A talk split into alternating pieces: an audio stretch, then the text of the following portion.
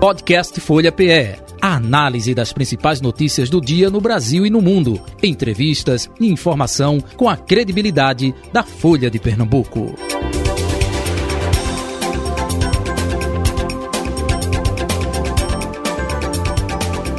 Folha Política. Eleições 2022. Contagem regressiva. Seis dias para o pleito eleitoral de 2 de outubro. Conforme anunciei, hoje o nosso convidado, Dr. Orson Lemos, ele que é diretor-geral do Tribunal Regional Eleitoral, com a gente para esclarecer o que pode o que não pode nessa reta final, como é que está sendo feito o trabalho de combate à fake news, enfim, tudo isso e muito mais. A dúvida que você tem, amigo e amiga, para a gente é, tirar aqui com o doutor Orson Lemos, aqui na bancada da Rádio Folha FM, redação integrada da Folha de Pernambuco. É, Edmar Lira, colunista de política da Folha de Pernambuco. Edmar, bom dia, prazer tê-lo aqui mais uma vez, seja bem-vindo, tudo bom? Bom dia, Jota, bom dia, Carol, bom dia a todos os ouvintes da Rádio Folha e também ao nosso convidado, doutor Orson Lemos. Carol Brito, subeditora de política da Folha de Pernambuco, bom dia para você, Carol, seja bem-vinda. Bom dia, Jota. Bom dia, Edmar. Bom dia, Orson. É uma satisfação estar aqui com vocês. Isso, recíproca é verdadeira. É, e agora o doutor Orson Lemos, né, com a gente também aqui. É, ele está no Tribunal Regional Eleitoral não pôde estar presente no estúdio da Rádio Folha FM devido a é, reuniões, é, dúvidas, encontros, é, preparativos para esse pleito eleitoral. Mas aqui já estou vendo ele na telinha no youtube.com barra Folha de Pernambuco e também no Instagram, não é? arroba, arroba Rádio Folha PE. Doutor Alson, muito bom dia, prazer tê-lo aqui, seja bem-vindo também para o nosso debate, para o nosso encontro aqui no Folha Política. Bom dia, Jota Batista, de Malira e Carol. É um prazer estar nessa bancada aí. Pena que eu não pude estar pessoalmente. Na verdade, faz dois meses em que nós aqui trabalhamos de domingo a domingo sem feriado. Então já não sei mais que é segunda, mais terça, mais quarta. Está tudo dentro do cronograma, mas nós estamos aqui trabalhando muito mesmo. Infelizmente não deu para eu estar aí. Ok, mas uh, o que importa é que o senhor uh, gentilmente nos atendendo, enfim, nessa transmissão aqui pelo YouTube e, claro, para os ouvintes da 96,7, também 102,1. Doutor Alson, até aproveitando, esse ano, ano atípico, polarização mais acirrada do que em anos anteri anteriores, é, ameaças de a democracia. Aí o senhor disse, olha, já perdi a conta o que é domingo, o que é sábado. Como é que estão os preparativos a seis dias das eleições? Tudo dentro dos conformes, como diz o outro lá? Dentro do nosso cronograma, nós terminaremos amanhã a preparação das urnas em todo o estado. Então, essa é a parte de nossa técnica de informática. Estamos terminando o treinamento de mesários também, últimos ajustes de mesários. E os cadernos de votação já estão no devido lugar. O que chegou hoje aqui, atrasado, mas chegou, são os cadernos de TTE, que é, é aquela transferência temporária de eleitor, e uhum. estamos numa mutirão aqui para fazer ele chegar em todos os cartórios eleitorais. Então aqui o trabalho não para, para estar tá tudo pronto no domingo, às sete da manhã. Tudo vai estar pronto. Ok. Oxalá permita. Carol Brito, fica à vontade. É, Olson, em 2019 foi aprovada uma lei que estabelece é, a pena de prisão de dois a oito anos para quem divulga fake news com intuito eleitoral. Esse é um mecanismo que a gente não tinha nas eleições de 2018. É, como essa lei vem sendo aplicada na prática, é, se há um monitoramento da Justiça Eleitoral, especialmente nas redes sociais, né, que é onde se propaga bastante fake news, e se o tribunal ele pode é, agir de ofício quando tem é, alguma fake news divulgada nas redes ou se ele precisa ser provocado nesse caso? A, a lei sobre fake news ela existe. Nós fizemos um convênio é, pela primeira vez com a Faculdade Federal, com o setor de informática lá. Nesse setor, nós estamos recebendo esta semana a nossa primeira entrega, ou seja, monitoramos por um mês tudo o que aconteceu na rede. E essa semana está sendo notificado algumas pessoas sobre esse assunto. Processo ainda, não tivemos ainda nenhum não, porque o que acontece às vezes é que a gente vai atrás dessa informação falsa e às vezes não consegue identificar ainda com a celeridade que precisamos. Mas hoje o Pardal campeão do Brasil com 1.712 denúncias. Estamos à frente de São Paulo, que tem 1.400 e é o caminho mais rápido. Porém, nós temos resolvido mais rápido via o Pardal, o que não tem transformado em fake news, porque a gente vai ver a denúncia na internet, entra em contato, tira, e o primeiro passo é tirar. Tirou, não precisamos mais ir atrás. A pessoa, não, eu não sabia que era fake, eu repassei. Então, nós temos esse trabalho de procurar saber realmente se é o autor. E muitas vezes a gente está chegando mais rápido na pessoa que não é autor, é apenas aquela pessoa que repassou. Eita, eu não sabia. Então, isso tem sido feito diariamente com a equipe aqui. Mas, volto a dizer, na parceria com a Federal, nós estamos recebendo essa semana o material mais pesado de conteúdo de Twitter e aí nós vamos notificando essa semana todos os envolvidos. E se tiver suspeita de crime, sim, nós vamos abrir o processo criminal. Muito bem, deixa eu ir agora com Edmar Lira. Edmar, fique à vontade também para perguntar ao doutor Alson Lemos. Na eleição passada, eleição de 2020, nós tivemos na apuração é, algum tipo de problema no sistema da, da justiça eleitoral em que, pelo menos aqui em Pernambuco, né, não foi uma questão nacional, uma questão específica do nosso estado, é, em que a apuração deu uma travada e depois veio aparecer, pelo menos no, no, no site do TRE e tudo mais, deu uma travada e depois a gente já, quando veio receber os números, a informação, já se sabia que o segundo turno aconteceria entre João Campos e Marília Reis. É, o que foi tomado de providência pelo TRE é, para que esse caso não se repita, até porque a gente falando em fake news, a gente tem tantas fake news aí espalhadas sobre questão de apuração, de algum tipo de irregularidade. É, o que é que o TRE tomou de, providência para que o transcurso aconteça né, da, da, da apuração sem qualquer tipo de intercorrência? Em 2018, a totalização ela era feita em no TRE de Pernambuco. Em 2020, pela primeira vez, o TSE levou para eles a totalização. Então, 27 regionais de uma vez só enviando para lá. Só que não são 27 regionais. São mais de 3.500 locais cartórios, com mais locais de transmissão remota. Nós estamos falando de mais de 4 mil pessoas transmitindo para o TSE. O que travou foi a leitura da decodificação do Tribunal Superior Eleitoral no Brasil inteiro. E isso ficou travado porque eram os dados chegando no TSE, o tempo dele decodificar e processar simultaneamente mais de 4 mil pedidos, a máquina ela teve um problema. E aí eles acrescentaram máquinas mais servidores, e conseguiram destravar. O TSE adquiriu novos equipamentos. Esses novos equipamentos, eles estão bem mais velozes. Nós já fizemos vários testes a nível nacional este ano.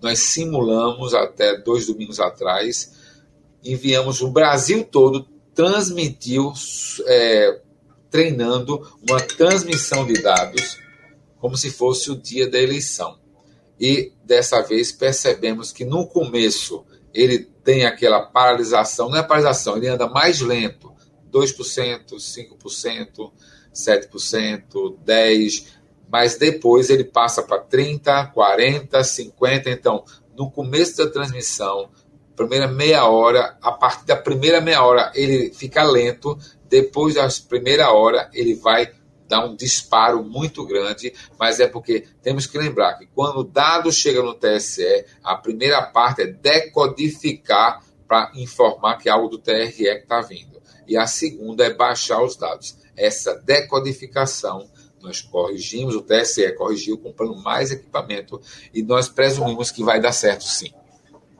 Muito bem, estamos conversando com Orson Lemos, diretor-geral do TRE aqui de Pernambuco, nosso convidado da segunda parte do Folha Política, esclarecendo ao nosso ouvinte, internauta, espectador, com relação às eleições deste ano 2022, a seis dias do pleito eleitoral. Doutor Orson, até aproveitando essa eh, deixa, esse gancho aí que o Edmar Lira eh, deixou, É, este ano também a gente vai ter a unificação do horário, né? diferentemente do que acontecia, Acre, duas horas a menos, enfim. Aqui mesmo, arquipélago de Fernando de Noronha também. É, no tocante a Fernando de Noronha, como é que a perspectiva de vocês é, é de é, divulgação mais rápido por conta dessa unificação do horário? Antes tinha que esperar o último, é, a última sessão, é? fechar às 17 horas, horário local, duas horas de diferença do Brasil. Isso vai facilitar também nesse processo de apuração e a divulgação, consequentemente?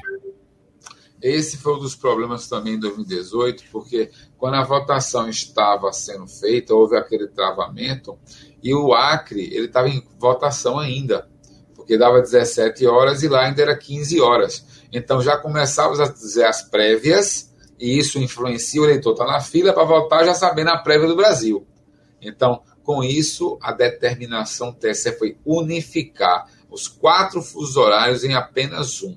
Noronha, que começava antes do Brasil às 7 da manhã, 8 horas aqui em Brasília, vai começar 9 horas em Noronha, 8 horas aqui. O Acre, que começava duas horas depois, quando nós começávamos às 8, o Acre não tinha começado. Quando nós estávamos aqui às 11 da manhã, o Acre começava.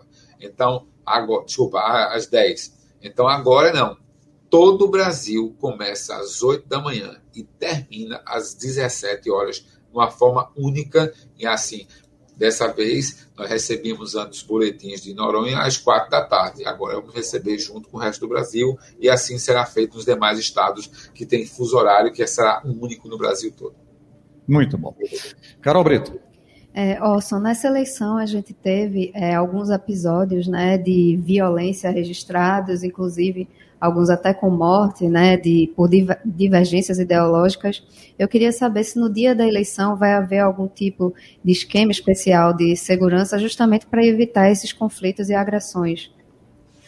Bem, o TRE de Pernambuco, todo, toda eleição, envia o ofício ao governador, perguntando se ele garante a segurança do cidadão e da nossa equipe nos locais. E o governador mais uma vez disse que garante a segurança.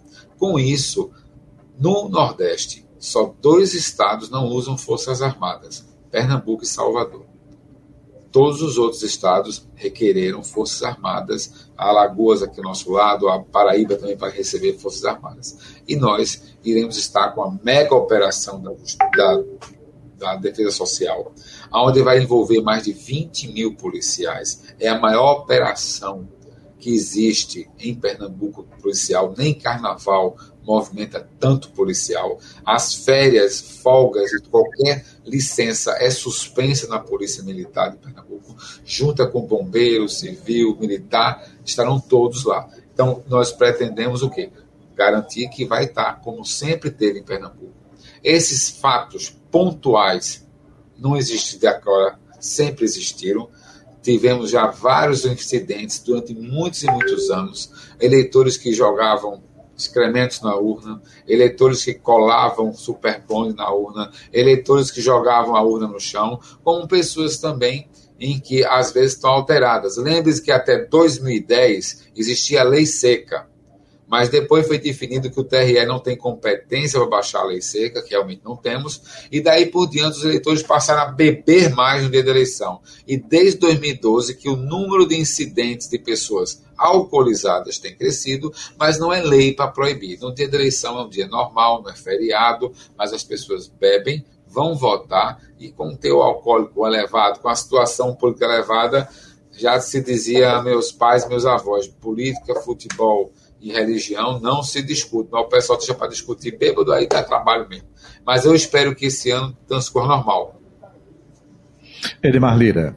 Doutor Orson, é, surgiu uma matéria né, sobre essa questão de que alguns bolsonaristas estariam é, fazendo é, uma inscrição coordenada, organizada para o, serem mesários na eleição. Foi o recorde de, de mesários, né, de inscrições para mesário nessa eleição. É, qual vai ser o critério que será adotado pelo Tribunal Regional Eleitoral de Pernambuco para a escolha, ou qual foi o critério, né, porque a essa altura a gente já deve saber quem são os mesários, qual foi o critério que foi adotado para evitar eventuais posturas de um lado ou de outro, né? não necessariamente só dos bolsonaristas, mas dos lulistas e qualquer outro espectro ideológico no tocante a fazer com que a votação aconteça da melhor maneira possível. É, na eleição de 2020, é, 25% dos mesários foram é, voluntários.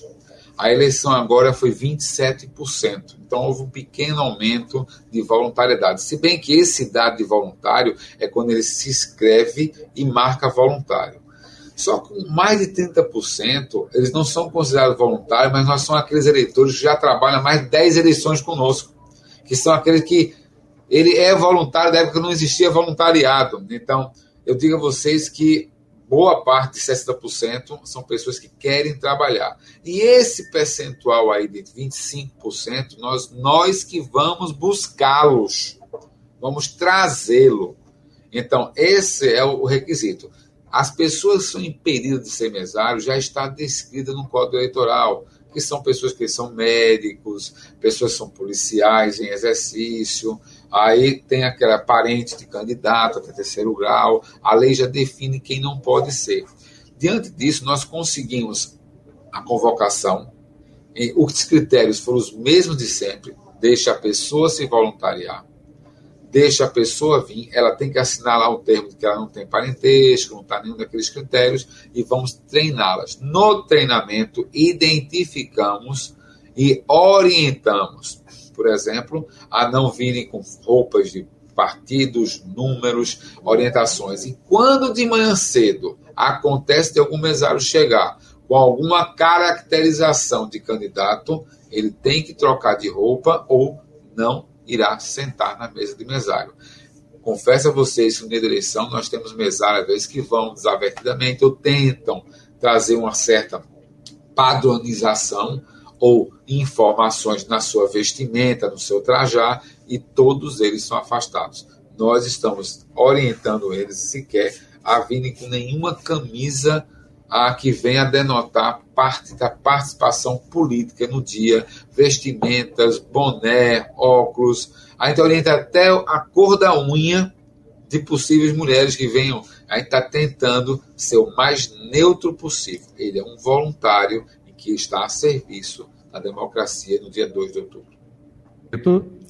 É, Orson, é, a gente viveu um processo pré-eleitoral, onde houveram muitos questionamentos sobre, por exemplo, o nosso processo é, de votação eletrônico, é, uma, um certo movimento assim de dúvida de se esse resultado é, das eleições iria ser é, aceito democraticamente ou não. Recentemente a gente também teve é, aquele episódio no Congresso americano após a derrota do Donald Trump é, a Justiça Eleitoral, como é que ela se prepara para que seja assegurado é, que o resultado seja aceito é, de forma é, democrática e que não haja questionamentos, inclusive com violência?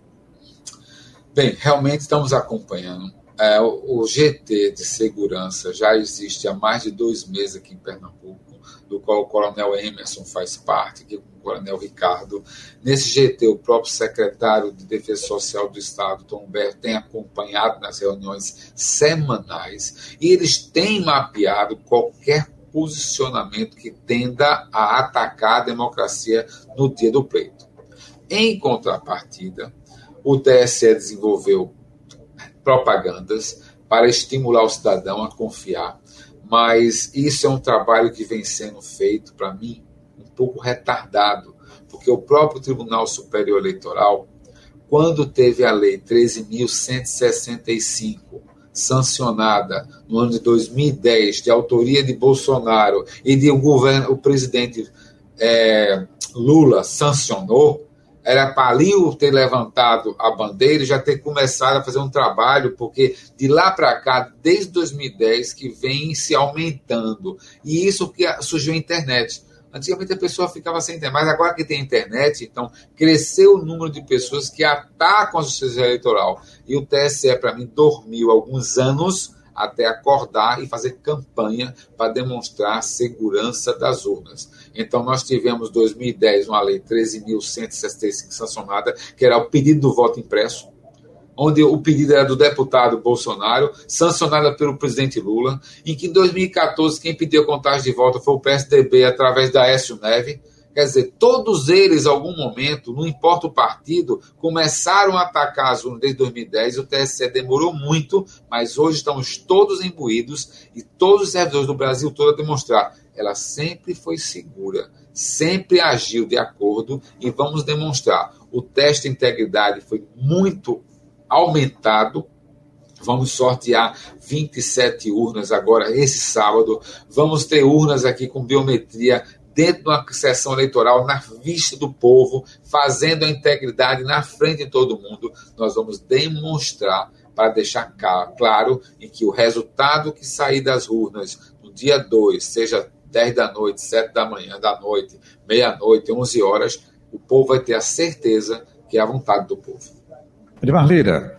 É, eu queria lhe perguntar sobre essa questão. Primeiro, eu vou falar sobre um, um, um tema que a gente está aí numa uma, uma, propaganda que o TSE vem fazendo no tocante às novas urnas eletrônicas. É, temos as urnas que a gente já está habituado a utilizar, né, que é aquelas que já se vota, acho que desde 96, né? Acho que foi 96 a primeira eleição que teve voto, voto eletrônico. É, e agora temos uma leva de urnas novas, né, com um formato mais moderno, um pouco menor. É, qual a proporção hoje nessa questão de urnas antigas, formato antigo, formato novo, e qual a diferença substancial de uma para outra? Bem, nós temos urnas utilizando nessa eleição de 2010, 2012, 14, 15 e a modelo, o modelo novo 2020. Dos nossos 20.455 mil urnas que vamos utilizar no local de sessões eleitorais, 9 mil estão na região metropolitana, que é o modelo 2020. O modelo 2020 mudou o layout dela, porém todas elas são iguais. Todas são iguais. Mas o layout mudou. Nesse layout, o que, é que aconteceu? Ela apenas, ah, o formato agora da urna 2020 é que a, a, o, de, o teclado está no meio da, da urna, porque as pessoas que eram destros reclamavam da posição de votar de lado, e aí foi colocado. Fora isso, o processador, por ser equipamento de 2020, é mais rápido que a de 2010. Apenas processador. Mas o que, é que o TRE fez? Colocou um segundo de um voto para outro para dar tempo do eleitor ver a foto antes de apertar o confirma.